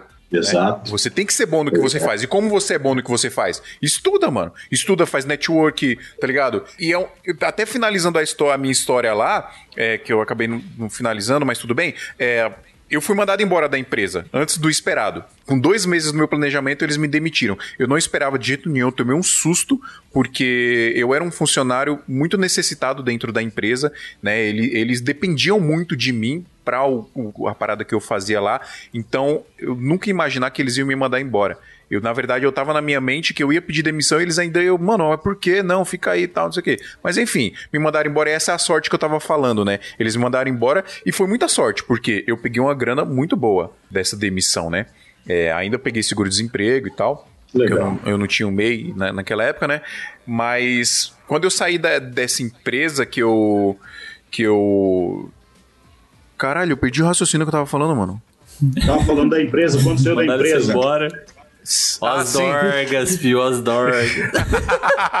Não, aí, enfim, eles me mandaram embora e, e essa foi a sorte, né? Mas esse, essa, essa ideia de que você. Mas não foi sorte total, né, cara? Não foi sorte. Você já tava se planejando pra isso. Claro, claro. Isso, Foi uma isso so- te ajudou, te deu um respiro, um alívio maior, mas você tava se planejando. É, mano. exatamente. É que às vezes aquele negócio cai no momento que você precisa, né? Eu falei isso, pro Isso. Junta esses a fome dias. com a vontade de comer. Que- É, o, o Luquinhas ele me indicou um livro, né? Ele, ele indica pra todo mundo. Tem uma, uma série de lives aí que, que ele tá fazendo pra falar sobre um livro que é Roube como um Artista. E tipo assim, eu acho que se eu tivesse lido esse livro em qualquer outro momento da minha vida, não teria funcionado tanto como, quando, como eu li agora, assim, saca? Então, eu acho que tem essas coisas. ah, ele mostrando no vídeo. É, eu acho que tem essas coisas que, tipo, ele- elas encaixam no momento certo, na hora certa pra você. Eu vejo assim, tipo, o brasileiro, ele tem muito aquela síndrome do cachorro vira-lata, sabe? De achar que tudo é melhor e tal. E quando você faz esse tipo de, de condicionamento, né? Que você acha que tudo de fora é melhor, que tudo outro é melhor, ou mesmo não vê o mérito daquilo, do, sei lá, de um empreendedor que cresceu, de alguma empresa que. que ficou grande, né? Da, daquele negócio que, que, assim, no momento que você fica com aquela síndrome de vira-lata, de que todo mundo tem sorte, que eles deram certo e você não deu, você tá se colocando numa situação de vitimismo. E o vitimismo, ele não tem muito ação. Ele tem, ele quer receber, quer receber e não quer agir. Então, tipo, eu, eu tive muito isso na minha vida, saca? De, tipo, ver as coisas com um olhar de fora, como se, tipo, pô, não tá dando certo minha vida, então, tipo, sei lá, a culpa não era minha. E sim, é sua, saca? Tipo, lógico, existe toda uma questão estrutural, né? Até acho que eu já falei nos episódios passados, uma teoria que eu tenho, é que existem alguns pilares pra você ter na sua vida pra você ter sucesso, né? Um dos pilares, por exemplo, é meritocracia, né? O quanto que você batalhou para aquilo. Outro é network, né? Que às vezes, sei lá, você nasceu numa família que tem uma, uma rede de contato muito boa, então esse pilar já, já vem lá em cima. Tem questão financeira, né? Que a gente tava falando de, de ter um colchão, de ter uma base financeira. Cara, se você não tem grana, pra você é, conseguir as coisas é muito mais difícil. Isso é fato, sabe? Então, por exemplo, eu tô trabalhando agora com live, eu vejo que eu- falta, me falta equipamento por falta de, de grana pra investir e eu vejo que eu, eu perco algumas coisinhas que eu poderia ter ganho se eu tivesse mais dinheiro pra colocar, entendeu? Entendeu? Então tem toda essa questão assim, se você tem esses pilares básicos, né, sei lá, tá, tá estável, vamos com, com, colocar numa situação assim, né? Porque tem pessoas que nascem numa situação que são muito complexas mesmo para conseguir resolver. Mas colocando uma situação básica mesmo, se você não se coloca como vítima e você coloca como ação, você consegue resolver sua vida muito mais fácil, né? Então você pega uns americanos, por exemplo, que o livro de cabeceira de cama deles é como ganhar meu primeiro milhão, saca? Então eles têm essa ideia de tipo, o dinheiro é uma forma de representatividade do, do mérito, sei lá, de quanto você correu, quanto você batalhou para aquilo. Chegou, né? Exato. É que agora a gente falar dessa situação é até um pouco complicado, né? Até por causa daquela questão do meme, assim, é tipo, você trabalhou, seu pai te deu isso, saca? Mas, tipo assim, se você não tiver uma cabeça certa, você não vai conseguir nem manter se seu pai te deu isso. Então, é, eu vejo muito dessa forma. E você se dá o seu valor, né? Que é o que o Phil tava falando, é muito importante. Eu, eu ainda me pego muitas vezes é, falhando nisso, de não conseguir dar um valor adequado ao meu serviço. Né? A gente tava brincando hoje num grupo do Facebook. Do, no grupo do WhatsApp mesmo aqui do, do SMIA, né? Tá, tá conversando. O Luquinhas falou isso para mim me, tipo, bateu um pouco na cabeça. Uhum. Que é o seguinte, é, eu falei brincando, assim, de um curso que o cara tá vendendo para explicar para as pessoas usar um equipamento X. Eu falei, cara, tipo, é um curso muito simples, ele tá cobrando 400 reais, tipo, não tá errado. Tipo, quem dá o valor é a pessoa que compra, né? Então, se quem que vai falar que tá certo ou errado os 400 reais que o cara tá cobrando para explicar de um equipamento é a pessoa que tá comprando, não é ele. Mas ele tá se dando um valor que eu acho muito alto. Então, tipo, por que, que eu não faço isso também nas coisas que eu, que eu presto, sei lá, nos serviços que eu, que eu exerço, né? Por que, que eu não consigo dar esse valor super alto? Então, tipo, é, essa questão, para entrar na nossa cabeça, é muito difícil. Tem um negócio das gerações, assim, que vocês acabaram comentando, né? Que, tipo, como eram nossos pais e tal, que eles ensinaram a gente de uma forma muito louca. Tem um vídeo no YouTube, vou ver se eu acho, depois eu coloco na descrição, que ele mostra sobre todo o, o caminhar das gerações, né? Seja é, a geração do, dos, dos baby boomers, dos millennials, millennials, do geração X, geração Y, geração Z, né? Que, tipo, cada geração tem um tipo de mentalidade. E aí, tipo, no vídeo meio que ele mostra, assim, tipo, sabe aqueles infográficos, assim, mostrando, explicando pra galera, tipo, o que, que é o que? Na época dos baby boomers, tipo, é, era aquela época do, dos anos dourados, que tudo era legal, tudo era prósperos tal. E o, o grande sonho dos baby boomers era entrar numa empresa grande e conseguir consolidar a carreira dele naquela empresa até o resto da vida dele, porque ele, a ideia dele era sustentar a família tal. E aí vai falando, né? Até chegar, tipo, na, nas gerações Z e que, que é as atuais, né, que estão nascendo agora.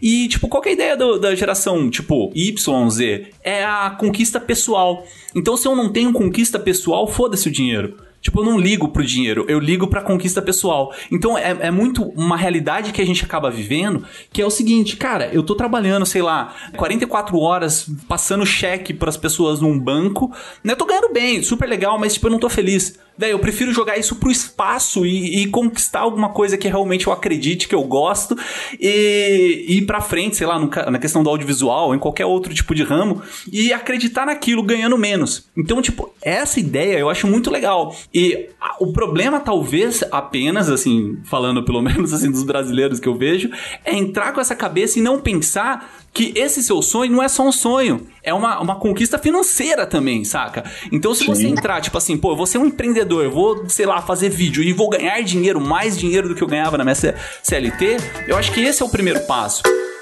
Ei, quer acelerar o seu crescimento e os seus conhecimentos em produção de vídeo ou fotografia? Não tem melhor lugar para você fazer isso do que na AV Makers. A AV Makers é a maior escola online para profissionais de audiovisual e fotografia do Brasil. São mais de 100 cursos ministrados por professores altamente qualificados que atuam no mercado e vão te ajudar a crescer como profissional e artista. São cursos para filmmakers, fotógrafos, produtores, editores, diretores, operadores de som e mixagem, coloristas, animadores, motion designers, youtubers, infoprodutores e muito mais. E você paga paga apenas uma assinatura para ter acesso a absolutamente todo o conteúdo que tá lá. Lembrando que na nossa mão é mais barato, hein? Usando o nosso cupom SMIA77 no ato da assinatura, você vai pagar apenas R$ 77 por mês ao invés de 129, que é o valor padrão. Quer estudar na maior escola de audiovisual e fotografia do Brasil?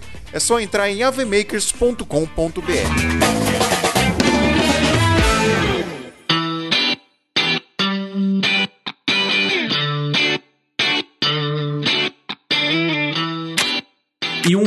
uma coisa que a gente não conversou muito aqui nesse episódio, que a ideia era, era a gente debater até um pouco da CLT, CNPJ, né? E a gente contou bastante a nossa história, mas assim, a gente tem que pensar quais são os vínculos que se dá numa CLT e quais são no CNPJ. Porque eu joguei bastante isso no, nos grupos que a gente participou, né? Do, eu joguei lá no sala de edição, joguei lá no, no SMI, assim, perguntando a opinião da galera, assim, falando, cara, quais vantagens vocês veem na CLT? A galera que, que me reportou, assim, vantagens na CLT, normalmente é, é a galera que tem um pensamento que prefere mais estabilidade. E não é errado isso. Não é errado, saca? É, é o tipo de pensamento, é aquilo que, que vai trazer o bem para aquela pessoa. Então, se ela precisa que, que a, a vida dela esteja estável, sei lá, financeiramente, para que ela consiga sair num final de semana e, e aproveitar com a família, tipo, pô, é legal. Se isso faz É, bem pra Adriano, pessoa. isso é importante conquistou. falar, porque às vezes é perfil, né? Nem todo mundo é empreendedor, né? É. Então, eu ia, eu ia falar, eu ia falar sobre isso, cara, que eu acho muito interessante e eu debato com muita gente que fala comigo e conhece a minha história. Eu já ouvi gente falar assim, não, porque é pra todo mundo, é só você fazer e vai dar certo. Eu, eu sou meio eu, eu sou meio contrário a essa afirmação de que tudo é pra todo mundo, porque eu- justamente eu acho que existem perfis, eu acho que tem pessoas que não nasceram pra ser. CNPJ. Porque elas não têm esse. Cara, uma coisa que eu falo. Primeiro, para você ser CNPJ, você trabalhar de forma autônoma, você tem que ter estômago para isso, cara. Você tem que ter estômago. Só abrindo parênteses assim, né? O cara ser CNPJ ou ser uma empresa, primeiro, fazer o, o que a gente se propõe para fazer bem feito é o básico. Dentro disso existe gestão de pessoas, é, pós-venda, sabe? Estratégia, educação, a parte financeira, né? A prospecção de clientes. Eu falo do, eu sempre falo do pós-venda assim, se a sua entrada for bem feita na empresa, você já tem pós-venda, senão você nunca vai ter pós-vendas. Então, assim, são várias coisas. E até, brother, assim, ó, é um papo meio filosófico, mas a beleza da vida e do capitalismo, sabe o que, é, irmão? É que nem todos nasceram para vencer, cara, sabe? Então, pessoas, ainda mais nós que trabalhamos com uma parte mais de humanas, cara, cara, os campeões somos nós. Os caras que vão lá, metem a cara, passam por altos e baixos, porque, tipo, eu não sei vocês, né? Até um outro papo que, como o Adriano mesmo falou, eu talvez não poderia estar entrando nisso, mas assim, né? Eu ouvi muito, cara, durante uma década no mínimo, principalmente a família e os amigos. E aí, quando que tu vai trabalhar? Quando que tu vai arrumar um emprego? Sabe? Por quê, galera? Só puxando um pouquinho, porque assim, ó, quando eu abri o meu business, eu sempre acompanhava as revistas de Nova York e tal, é, Berlim, que são os grandes centros mundiais da, da, da publicidade, da propaganda. E lá, há 15, 20 anos atrás, já era moda tu trabalhar em home office. Então, assim, o meu escritório aí, que vocês estão vendo a minha logo aqui atrás, eu tenho um escritório, cara, bem estruturado dentro da minha casa, sabe? Então, eu, eu, eu, eu tive muito esse enfrentamento, sabe? De, ah, e aí, quando, que, você- quando você vai arrumar um emprego de verdade, não sei o quê, e aí, acordou que horas, tal, sabe? Então, é, é trabalhar para a gente, é, hoje, todos vocês aí, é, nós, né, entendemos como funciona uma briga de leão num país como o nosso, que consome muito do nosso dinheiro, sabe? A arrecadação é muito alta, cara, tributação é muito alta, sabe? Queria fazer um contraponto aqui, pegando isso que vocês falaram, que empreender não é para todo mundo, é um lance que exige coragem, exige risco. O- as- as- os grandes cases vai, que a gente ouve aí dos grandes empresários, empreendedores que não foram herdeiros, foram as pessoas que mais se arriscaram e quem se arrisca tem a, é uma grande chance de dar errado e vai dar errado várias vezes até dar certo. Tem, tem várias histórias sobre isso. Mas a gente não pode esquecer que a gente ainda é um país muito subdesenvolvido. A gente tem uma. A, a maioria do brasileiro ganha abaixo de dois salários por família. E a gente também tem um outro fenômeno, fenômeno um outro histórico, que é a escravidão acabou tarde aqui, os negros foram para pra rua sem um preparo, sem uma transição, ó, acabou a Sim. escravidão, se vira aí. E aí, o que acontece? A gente criou, a gente cresceu com essa mentalidade paternalista, que o Estado vai nos dar saúde, vai nos dar um emprego, e, e tudo isso faz parte da nossa cultura, e não e as pessoas que não têm essa mentalidade empreendedora, ou não se arriscam, etc., não necessariamente são culpadas disso, porque a gente cresce com uma cultura que é difícil a gente mudar essa cultura, e assim como vocês falaram, não é para todo mundo. Sim. Então pensa um- um- uma família que ganha dois salários por mês, se um membro dessa família arranja um emprego CLT e ele sabe que ele pode ficar ali um ano tendo comida, tendo os benefícios da CLT, isso daí é o, é, é o ápice da vida, porque realmente não tem para onde a mente ir além daquilo. E isso é, uma, é, uma, é, um dado triste da nossa cultura, e muitas vezes o, a, a, galera, os empreendedores, a galera que vende o empreendedorismo como missão de vida, como estilo de vida, acabam culpando essas pessoas por elas não quererem evoluir, mas muito, a maioria dessas pessoas nem sequer sabem que podem ter uma chance diferente Sim. e ir por um outro caminho, porque realmente não tem aquela opção. Ah, mas é, vai muito de educação também, né? Porque assim, no sala de edição, até postaram lá no, no, no grupo lá que, que, a gente participa, um projeto que tem de uma ONG que a galera ensina crianças, né, sobre o audiovisual e essas crianças vão ensinando outras crianças da, da própria ONG e tal. E aí a discrepância de você ver é, a questão cultural mesmo, assim, de conversar, de trocar uma ideia com as crianças da ONG, com as em comparação com as crianças que não são, né, que são crianças que estudam em colégio público e tal, não sei o que, era muito discrepante, assim, tipo, você via o, o grau de clareza maior da, das crianças da ONG muito, muito grande, saca? Então, eu acho que tem muito essa questão de educação, tipo, a gente não é educado, muitas vezes da família, não é educado na escola, né, a empreender, né? Eu, por é. exemplo, eu tenho barreiras muito grandes que eu tenho que, tipo, bater em cima delas para mim conseguir vencer, que é, por exemplo, a questão de preço. Muitas vezes eu vendo, eu me vendo e eu fico pensando, pô, será que o cliente vai me pagar? E eu começo a baixar, baixar, baixar meu preço, saca?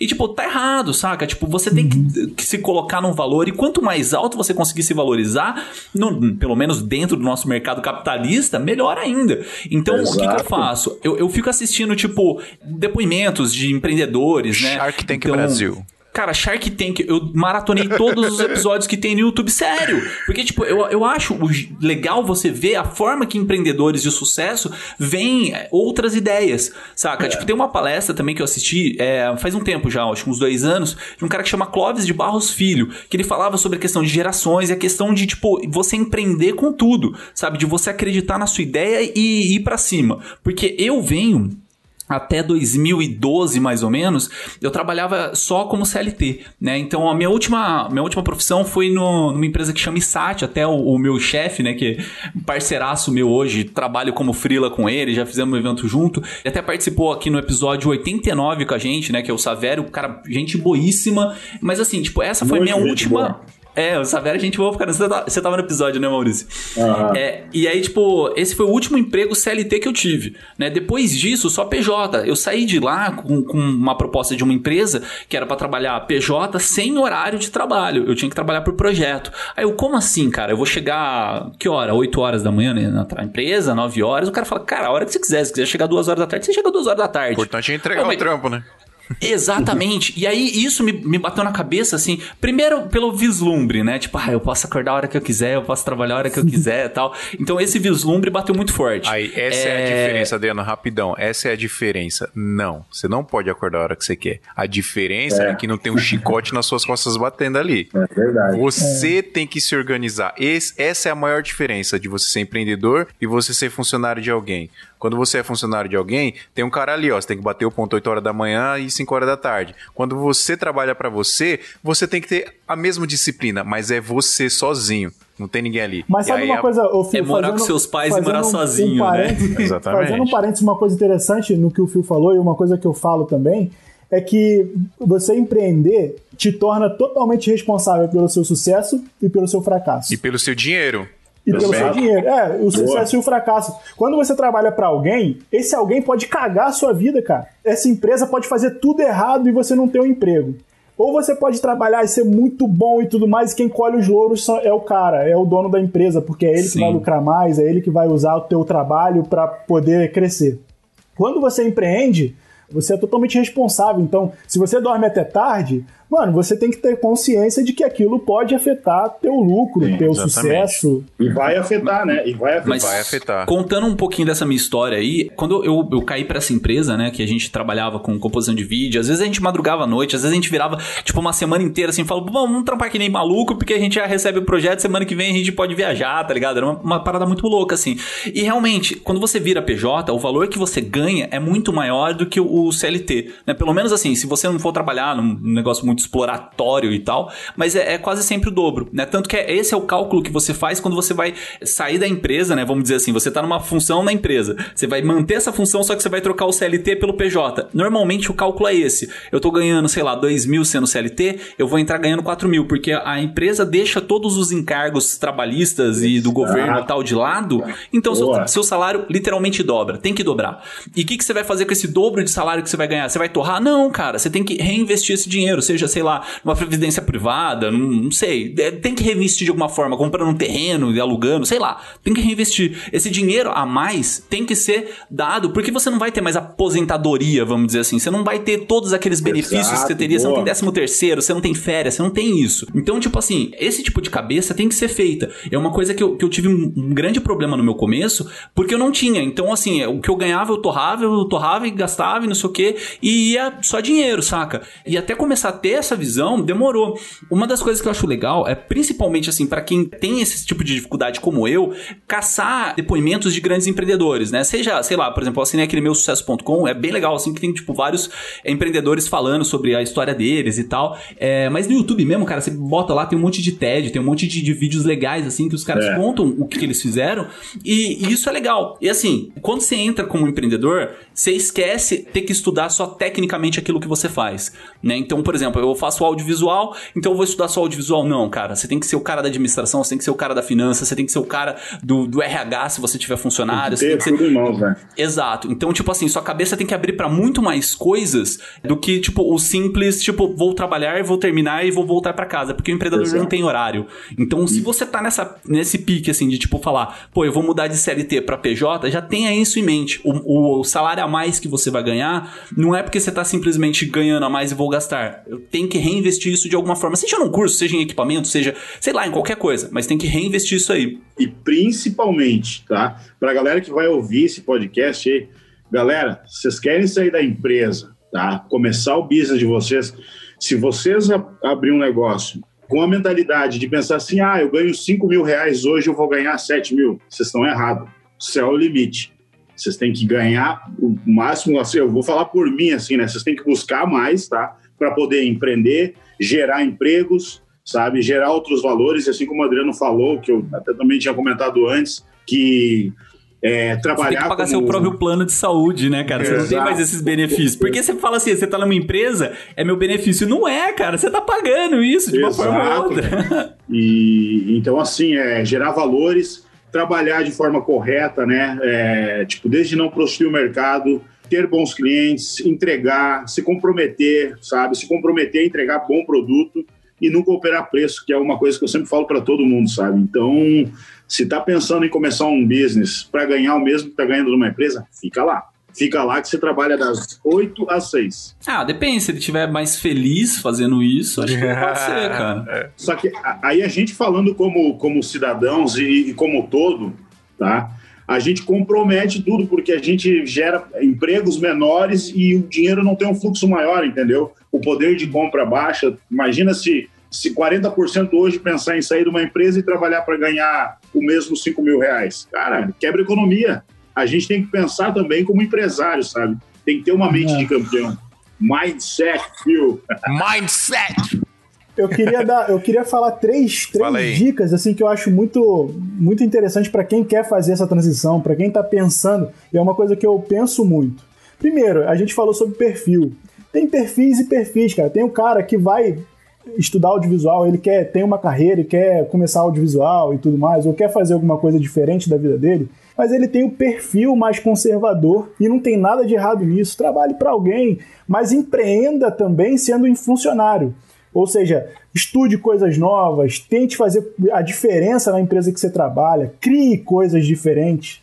Então, existem perfis, eu acho que tem pessoas que nasceram para Nasceram não, não vou limitar isso, mas tem, tem pessoas que estão naquela condição agora de trabalhar para alguém e tem pessoas que têm o perfil empreendedor e que tem que mais é meter a cara mesmo.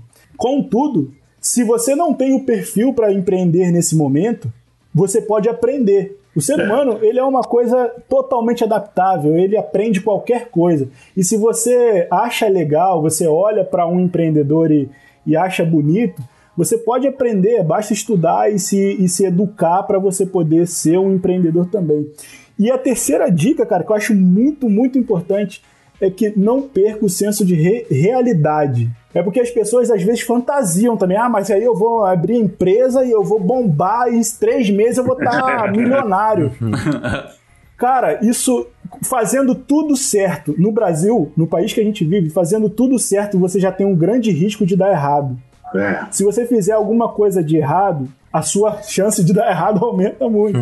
Então, assim, seja realista aonde você pode chegar, o que você pode fazer.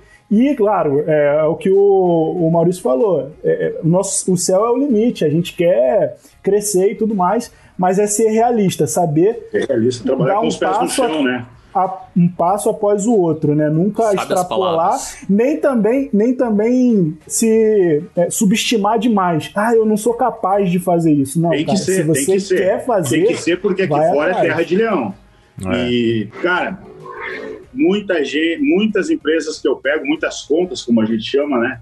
Vêm de outras agências, agências ou produtoras. Essas empresas vêm com cicatrizes abertas, porque os caras, assim como você mesmo falou, o pessoal vem na ânsia de querer fechar negócio, pega de qualquer jeito, não termina, procrastina, demora para entregar, ou muitas vezes, a maioria das vezes, não entrega. E isso gera maus profissionais do mercado. E a nossa classe sofre muito com isso. A classe que eu digo das pessoas como nós, que hoje estamos aqui discutindo coisas sérias, tá? Buscando cada vez mais conhecimento e posicionamento de mercado. É muito difícil, porque tem uma ciranda que. Eu, eu não- eu não estou dizendo que essas pessoas não podem trabalhar. O que eu falo para a galera que está chegando, trabalhe, se comprometa a fazer apenas o que você sabe. Beleza? Acredite em você não tenha um complexo de impostor. Galera, eu acho que a dica matadora aqui pra gente finalizar é. Cara, Gabriel, mano, vou te chamar pra gravar mais vezes, que você é um cara. Você fala bem, cara. Você tem os. Né? Você, você tem os dentes branquinhos aí, ó. O cara tem os dentes reluzentes. Ah, é, Dente da é, é o, é o segundo monitor que tá dando, tá, tá dando reflexo aqui, tá brilhando. Cara, mas é uma honra, bicho. É uma honra. Tô aí. Cara, muito bom. E, mas eu acho que a dica matadora é se planeje. Acho que planejamento é, Boa. é o mais importante. Não faça loucura. Cara, não mete o louco e vai fazendo as coisas. Faça planejamento e que com planejamento, cara, já é um treinamento, porque quando você virar empresa, você vai precisar de muito planejamento. Então, Cursos do Sebrae. Faça cursos do Sebrae. cara, curso do. Sebrae é de graça, Sebrae, mano. Sebrae é é de ótimo, graça velho. o bagulho e as pessoas De não fazem, mano. É de graça. De então graça. faz curso do Sebrae, estuda. Tem um monte de, cara, canal do YouTube que ensina um monte de coisa sobre empreendedorismo, sobre coisas legais.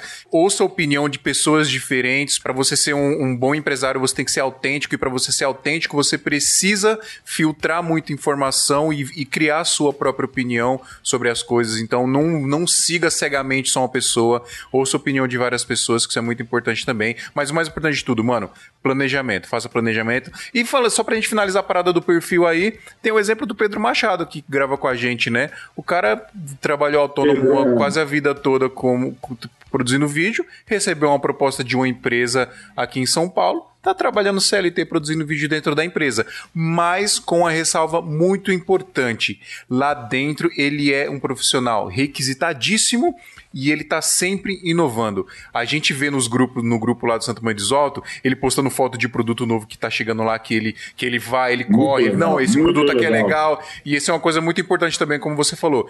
O Gabriel, empreenda dentro da empresa e se você sentir que a empresa tá te podando em algum sentido, vai para outra que não vai te podar, mano. Vai para outra que vai ouvir as suas ideias, que vai ouvir, que vai aceitar o crescimento que você tá propondo para aquela empresa. Porque mesmo que a gente trabalhe CLT dentro de uma empresa, é, a gente tem que ter uma voz ali dentro. Porque se você não tem a sua voz ali dentro, você vai ser só mais um, mesmo sendo CLT, talvez seja só mais um sendo empresário, sendo sendo, Sendo qualquer ramo. Exatamente. Top.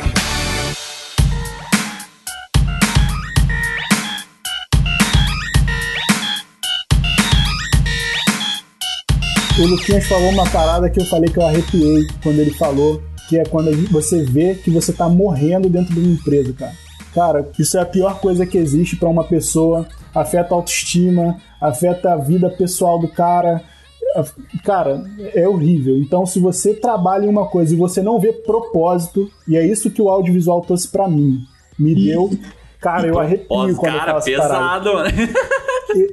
o audiovisual trouxe propósito pra mim. Exato, Eu enxergo fazendo. aonde eu vou. Se então bora não nessa, gente. Vamos buscar o você propósito vai- no audiovisual, É aí. caçar a sua trilha certa, velho. Se é pra ser funcionário, funcionário. Se é pra ser PJ, PJ, aí bora conquistar e dominar esse mundão aí. Ô, Luquinhas, Luquinhas, Luquinhas, deixa eu fazer um negócio. Deixa eu fazer um negócio Claro. novo aqui. Você vai falar pra finalizar. E você, por favor, finaliza o podcast, que agora eu só quero contemplar. Caraca.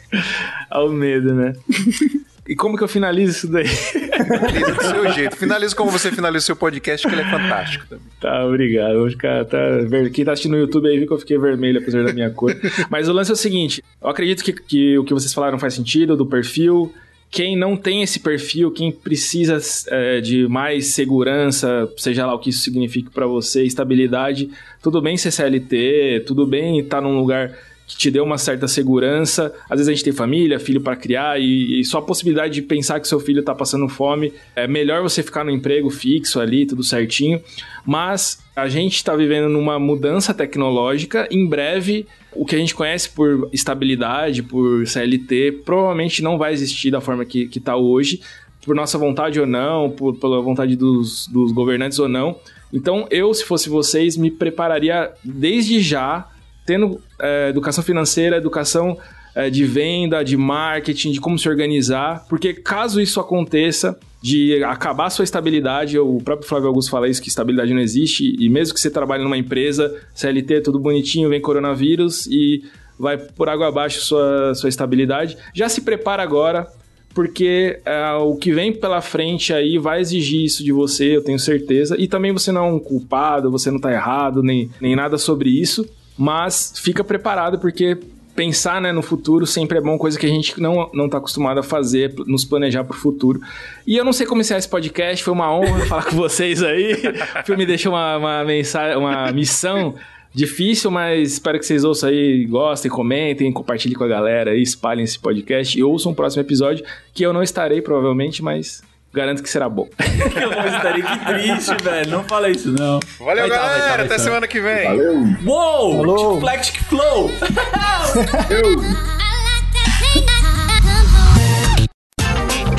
Esse programa foi editado por Adriano João Videomaker. Produções audiovisuais e podcasts.